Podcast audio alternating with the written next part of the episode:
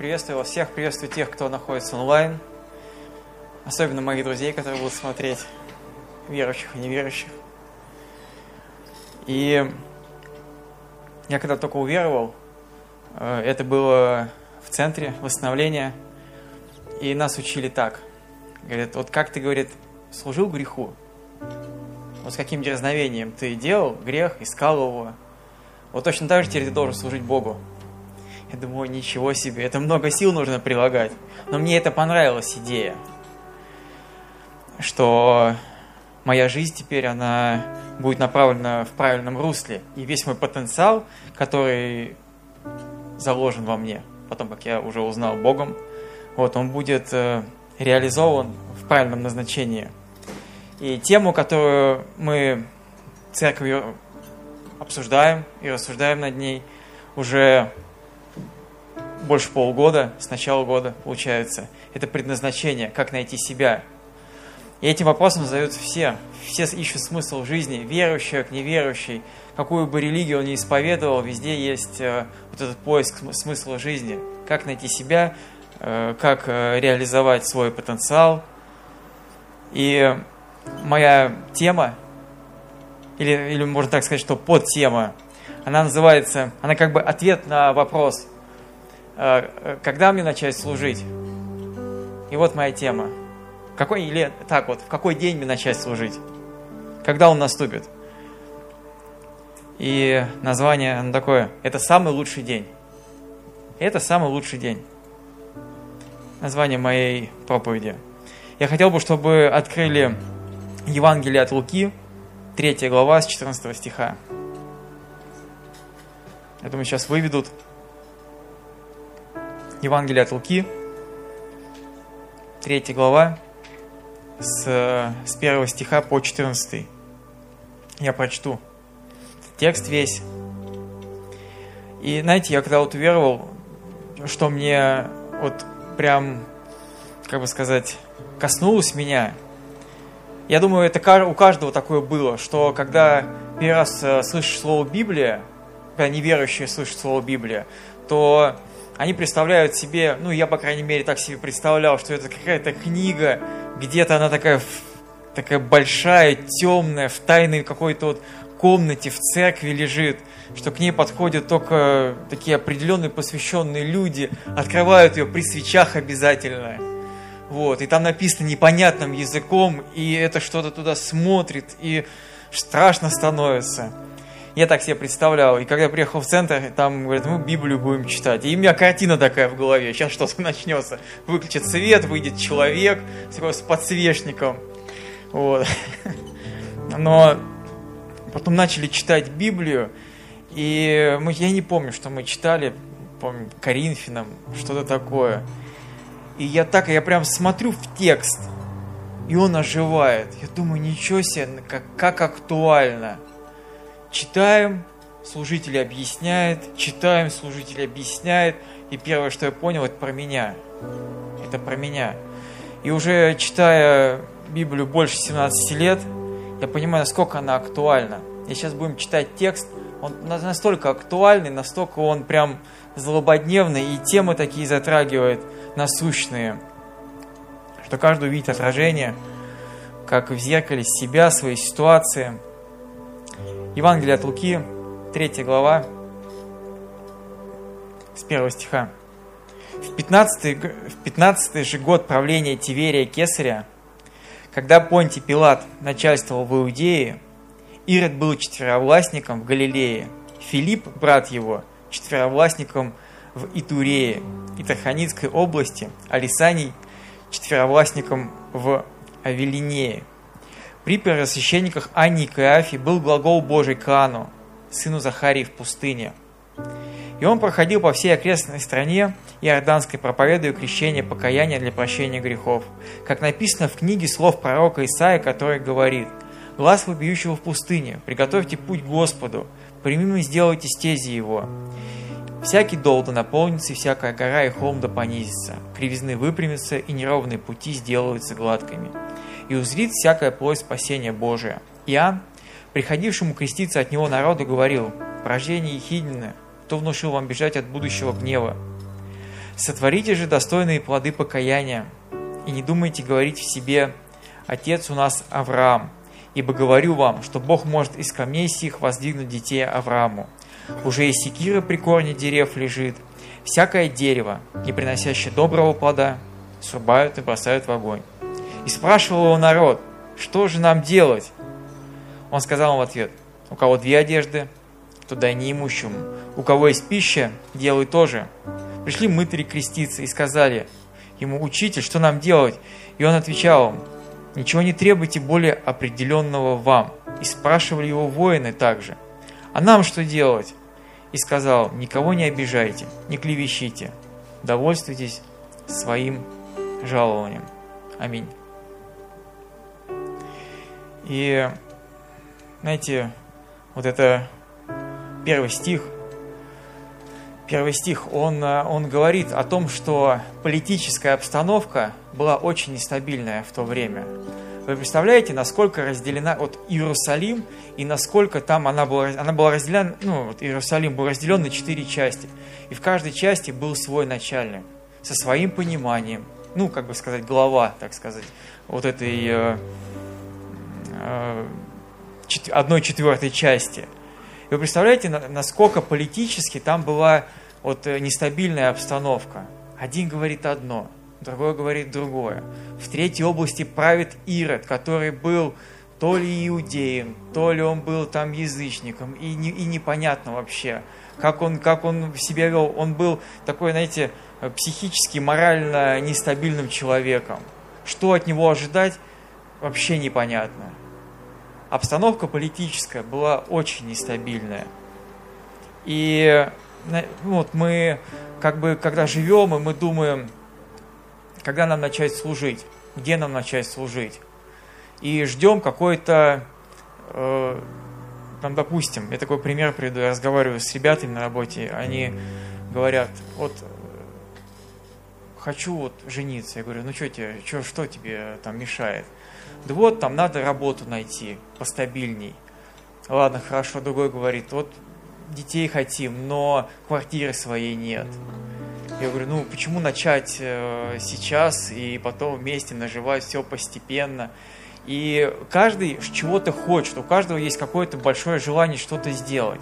Но вот в обстоятельствах каких-то, глядя на обстоятельства, он смотрит и ну, так вот логически как бы рассуждая, есть какое-то препятствие, чтобы этого не делать. Ну, будет они снимать квартиру и детей там растить. Ну, вроде бы логично там, чтобы не заводить детей. А вроде бы и нет. И вот в это, вот в это нестабильное время, неспокойное время, которое было в Иерусалиме, появляется один человек, это Иоанн Креститель. Вторая такая неблагоприятная обстановка, вот второй стих, при, при первосвященниках Анне и Каиафе. Знаете, что самое интересное такое, что должен был быть один первосвященник, один. Лука пишет, что там два. Такого не должно было быть. Это как бы такая, э, ну, духовная, духовная, религиозная нестабильность какая-то, что два царя, два мнения, два стула, как угодно это можно назвать. У одного свое мнение, у другого другое мнение. И как бы религиозная обстановка тоже так себе. И мы, и я в том числе, часто в своей жизни делал и иногда делаю, э, глядя на духовное, как бы, ну, духовную атмосферу вокруг себя в церкви, в каком-то, может быть, служении, я думаю, вот, вот когда здесь наладится, когда кто-то начнет делать, я буду делать.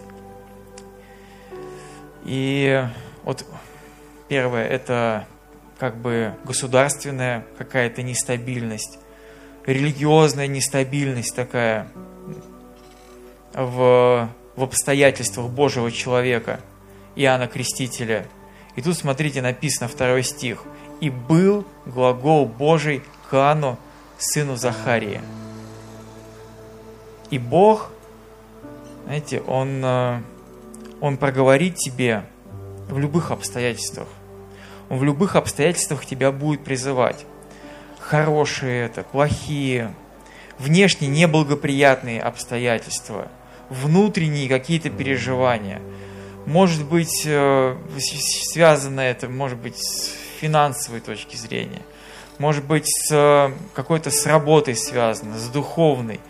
Вообще, вот как бы независимо от обстоятельств, Бог начинает поднимать Иоанна Крестителя. Мы бы, мы бы, если бы выбирали бы, как, э, когда, ну, со стороны Бога, когда начинать служение, мы бы это время сто процентов не выбрали бы. Мы бы не выбрали это, мы бы сказали бы, мы немножечко подождем. Сейчас все успокоится, сейчас все решится, потому что опасно очень.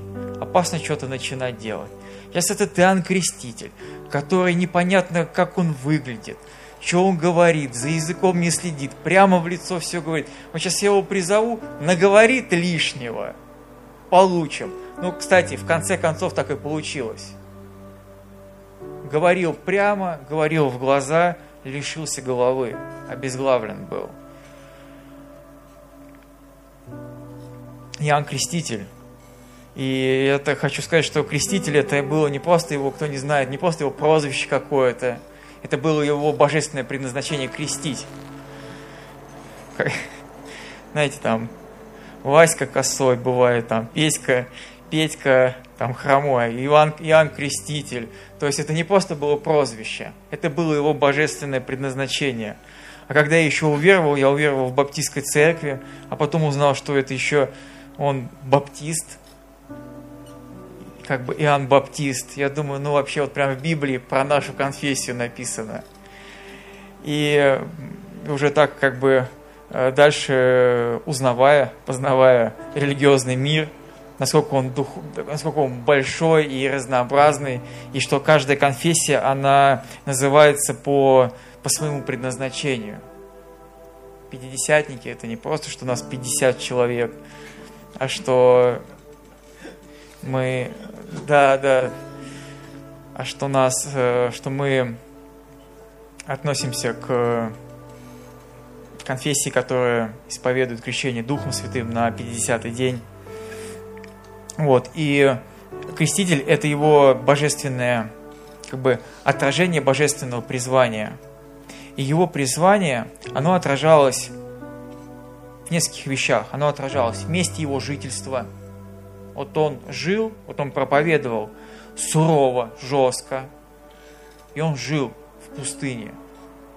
Как он жил, что он там, где спал, на чем спал, мы как бы особо не знаем, палатка это был или еще что-то, непонятно.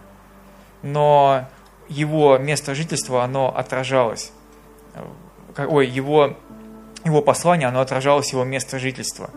Его послание, оно отражалось в его словах, и в его образе жизни. Суровый аскетический образ жизни. Это была шкура, это была скудная еда и жесткое послание. Вот интересно, когда такая ситуация в нашей жизни была, мы вот по жизни, чтобы никакой какой бы выбор бы не происходил, ну, допустим, нам нужно было искать, э, где нам жить где нам снимать квартиру, когда мы только поженились. И не стоял вопрос, чтобы ехать в город, ехать там в какое-то там благоприятное место, где инфраструктура была там такая доступная и все было удобно. У нас было такое, вот была церковь, и локация, она от церкви там вокруг 5 километров, 10 километров радиус – и мы выбирали только так. Мы не выбирали там, как нам удобно до работы добираться. Центр, центр, от чего мы отталкивались, это была церковь. И под церковь подстраивалась вся наша жизнь. Мы выбирали работу с графиком, старались.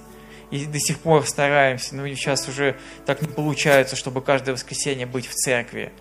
Выбирали, чтобы удобно было доезжать, чтобы удобно было служить. Как бы вот вот наш был центр, и от этого мы отталкивались. Наше жительство, почему мы выбрали, там, мы жили долго в Коммунарии, потом в Павловске, ну, потому что удобно было. Потому что удобно было добираться, было прямое сообщение.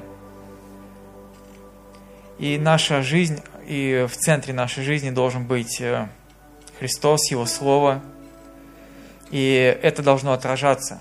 Это просто обязано отражаться в, во всех сферах, где бы мы ни находились, что бы мы ни делали.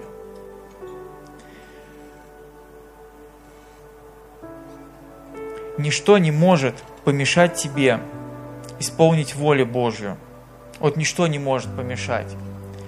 То есть нет такого, нет таких преград и нет такого, таких обстоятельств. Естественно, я говорю это в теории. Естественно, это как бы, ну, каждый может быть и может постарается опровергнуть это, эти слова. Но ничто не может помешать тебе исполнить волю Божью. Вот ничто. Точно так же ничто не может остановить тебя от греха. Выбор за тобой. Тебя никто не остановит от греха. Когда ты потянешься за, за запретным плодом, тебе какая-то там рука тебе там ну, не даст, не остановит тебя. По рукам тебе не дают. Ты его съешь, ты согрешишь.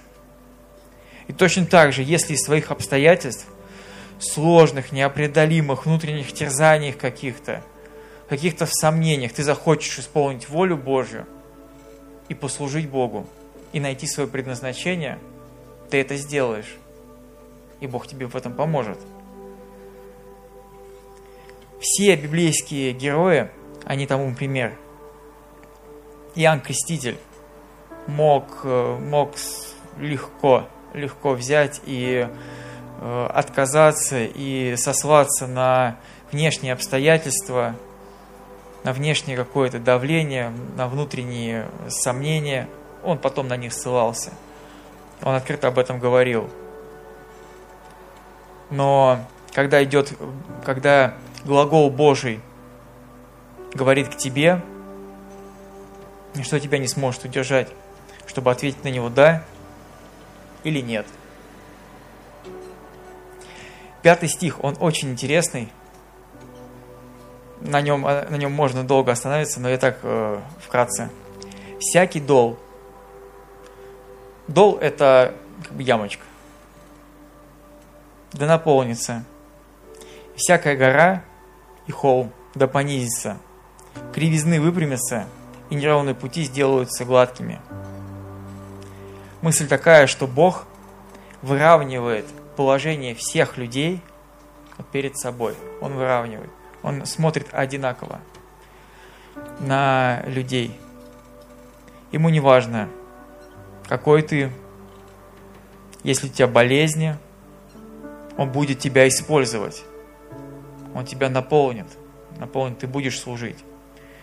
Если у тебя какие-то сомнения или внутренние переживания, он их тоже также восполнит. И ты справишься с ними. Также у людей есть завышенная, завышенная самооценка и превосходство, и гордость какая-то, когда ты как гора. Ты говоришь, я сам могу. Он тебя немножко понизит. Не для того, чтобы унизить, а чтобы ты понял, что без него ты не сможешь сделать ничего. Он, вырав, он выравнивает положение всех людей перед собой. Гордые становятся смиренными, люди, которые очень сильно сомневаются в себе и страдают такой очень, как бы, ну это тоже проявление гордости особой, сомнениями по поводу себя, он их приподымет, и они найдут себя и силы, чтобы справиться со своими сомнениями, своими переживаниями по поводу своего предназначения. Но сначала, прежде всего, Бог решает э, вопрос, кто ты перед Богом. Если ты самый грешный, если ты самый грешный, Он тебя поднимает из ямы – если ты самый безгрешный, самый безгрешный, ну, есть такие люди, которые, вот, у них все хорошо, их называю. Он немножко спускает тебя с небес. Он открывает, и он, говорит, он показывает человеку самого себя.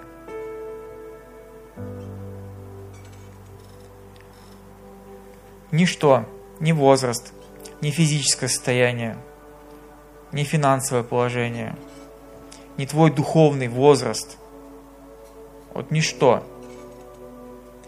ничто не может, ничто не может и не должно тебя остановить от служения, от того, чтобы служить. Пожилые, пожилым можно сказать, или могут сказать, пожилые, ну я уже пожил, пусть молодые служат.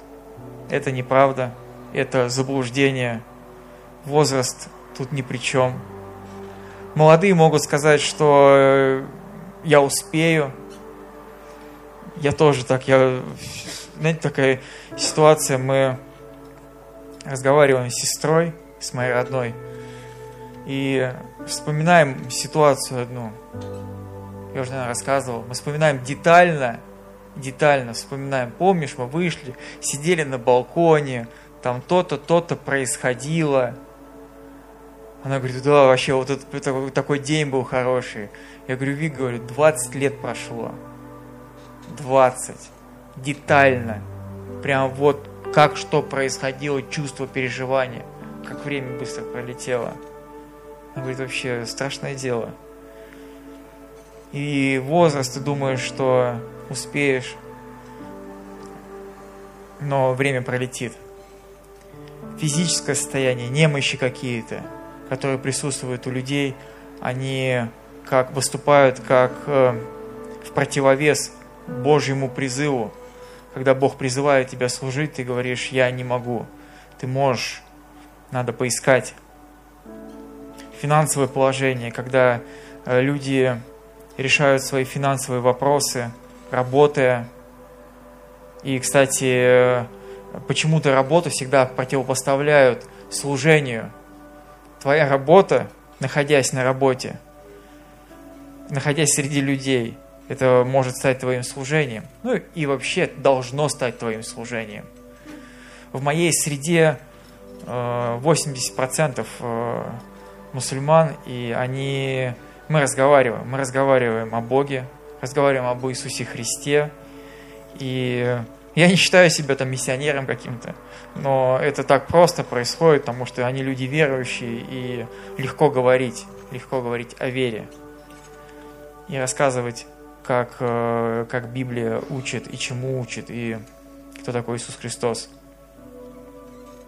Ничто, ничто не может тебе повлиять. И не, знаете, есть такое еще, вот мне очень нравится, когда люди э, свой духовный возраст ставят э, в такой или делают таким стопором к служению. Ну я уже послужил, я когда-то горел, я столько сделал, у меня там за плечами э, там такие-то достижения, такие-то регалии. Э, это Павел, он прям, мне кажется, обновлял свою, свою стену достижений, все свои медали, духовные награды он каждый раз снимал, каждый раз их выкидывал, смотрел на эту стену, на гвоздики пустые, на которые, ну я это, естественно, образно говоря, на которые он вешал заслуги, говорил, начинаем заново. Все, начинаем заново. Ничего не было забываю заднее, простираюсь вперед. И самый интересный вопрос встает у каждого человека. Как найти себя?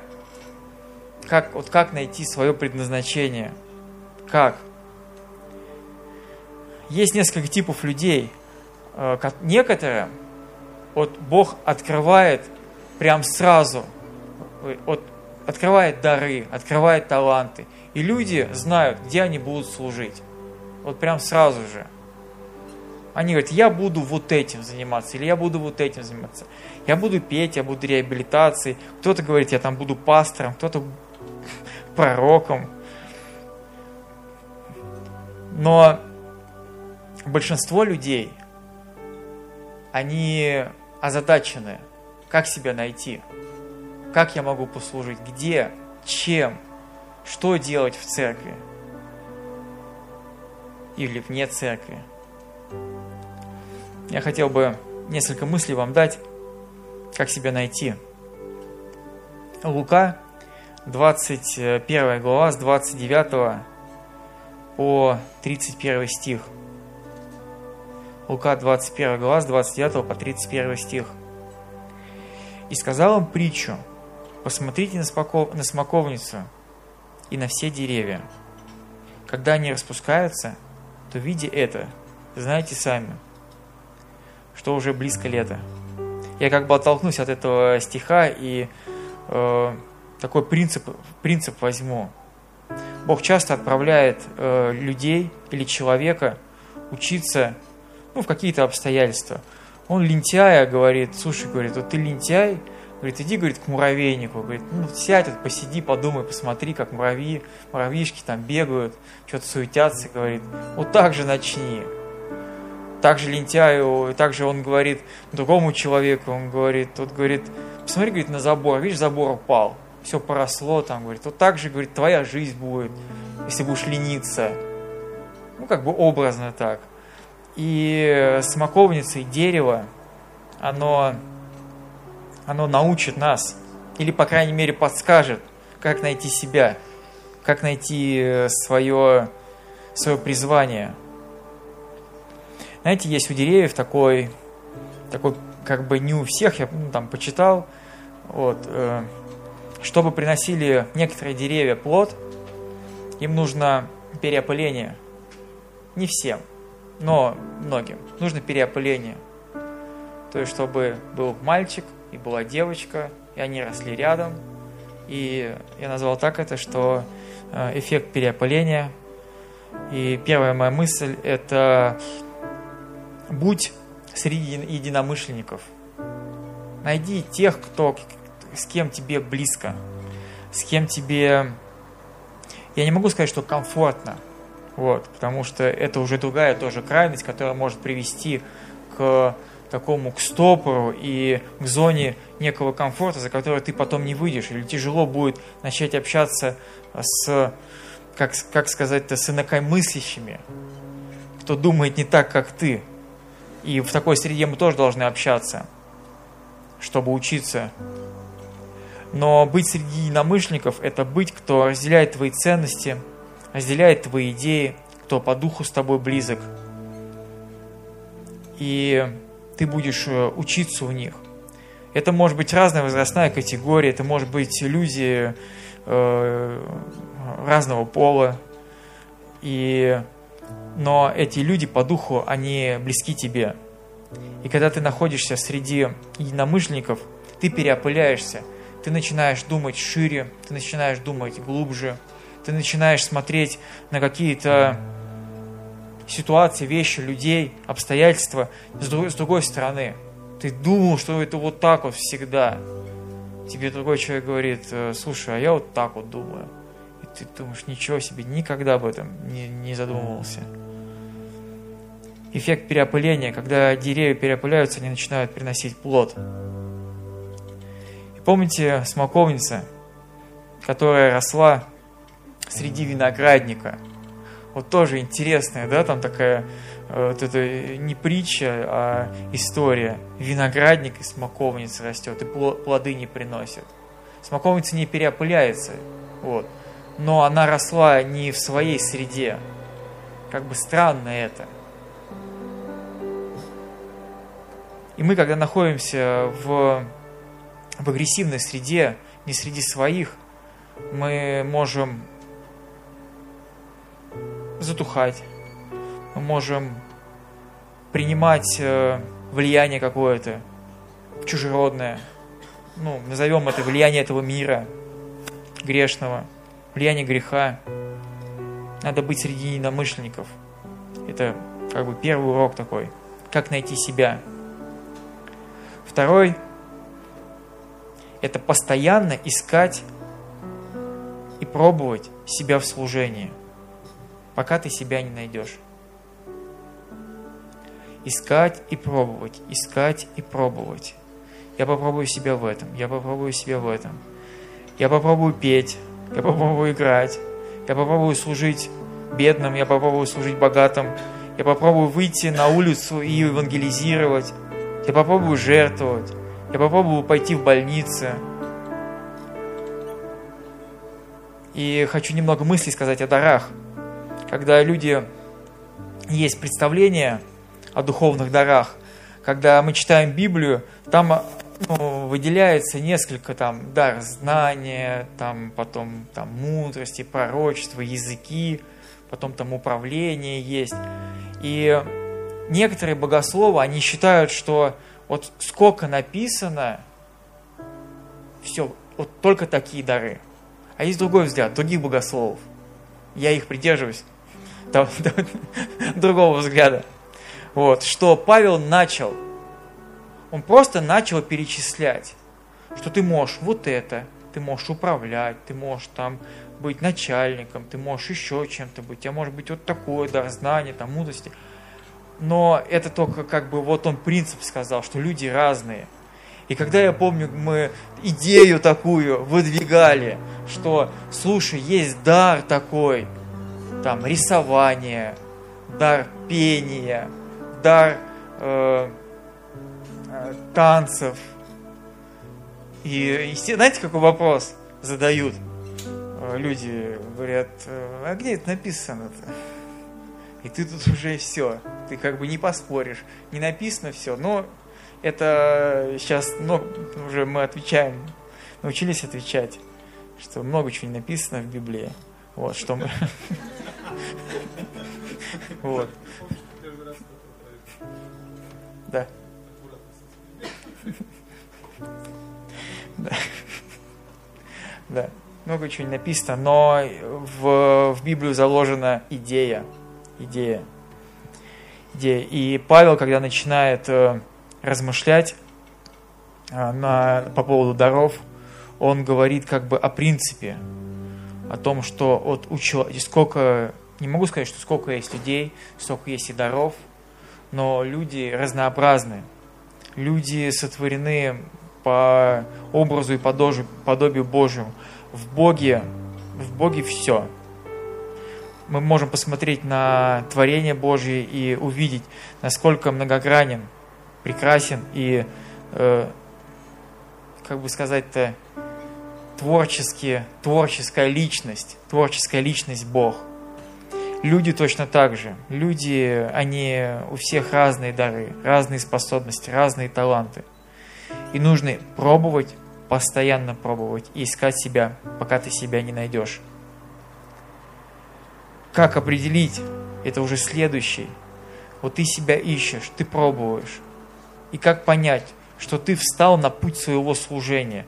Или хотя бы ты начал смотреть в, вот, в ту сторону и двигаться в правильном направлении – это результат, это результат.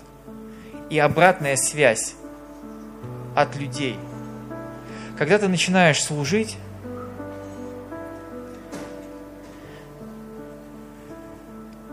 как дерево, начинает приносить плод, и если этот плод хороший, человек подходит, срывает, кушает и говорит, вау, вкусно. Точно так же и со служением. Когда ты начинаешь служить, когда ты начинаешь пробовать себя, это будет приятно людям, это будет вкусно. Даже, даже если, как служение Иоанна Крестителя, оно вроде бы сначала приносило боль, когда он обличал людей, но эту боль она ввела к Богу, она вела к исправлению, она направляла человека в правильное русло – открывала глаза на себя, на сущность Бога, человек каялся и становился на путь исправления. И результат служения и обратная связь от людей, она показывает, что ты на правильном пути.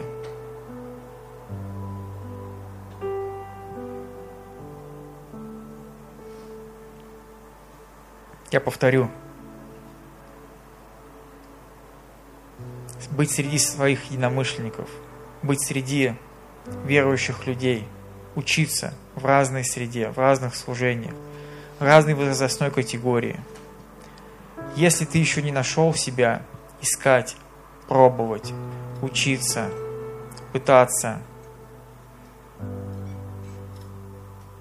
дары различны, многогранны.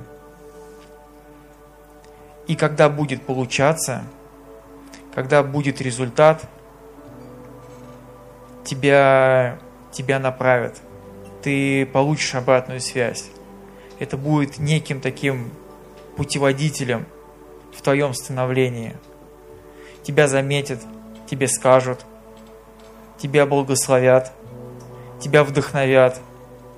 Но тебя же точно так же и подкорректируют, куда без этого – чтобы гора, она понизилась все-таки. Слава Богу за таких людей, которые подходят и как-то тебя направляют. Это больно, это тяжело, но это, это, это нужно и это важно. И в церкви это такие люди, они есть и будут, и должны быть. Мы, как родители, кстати, выполняем такую роль для своих родителей, когда мы корректируем своих детей э, в том или ином направлении, в учебе, в поведении, в жизни, в развлечениях. Это больно, но мы понимаем, что это нужно, это важно. И мы видим наперед, куда это должно привести или, или куда это приведет. Давайте встанем.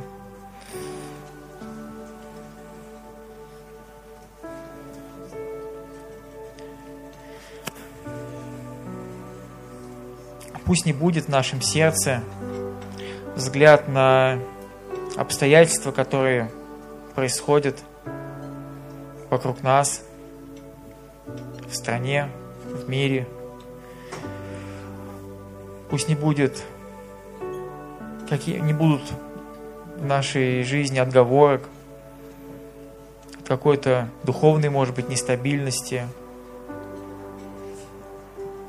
каких-то может быть, церковных переживаний, религиозных переживаний. Пусть не будет э, такого откладывания на потом. Это самый лучший день.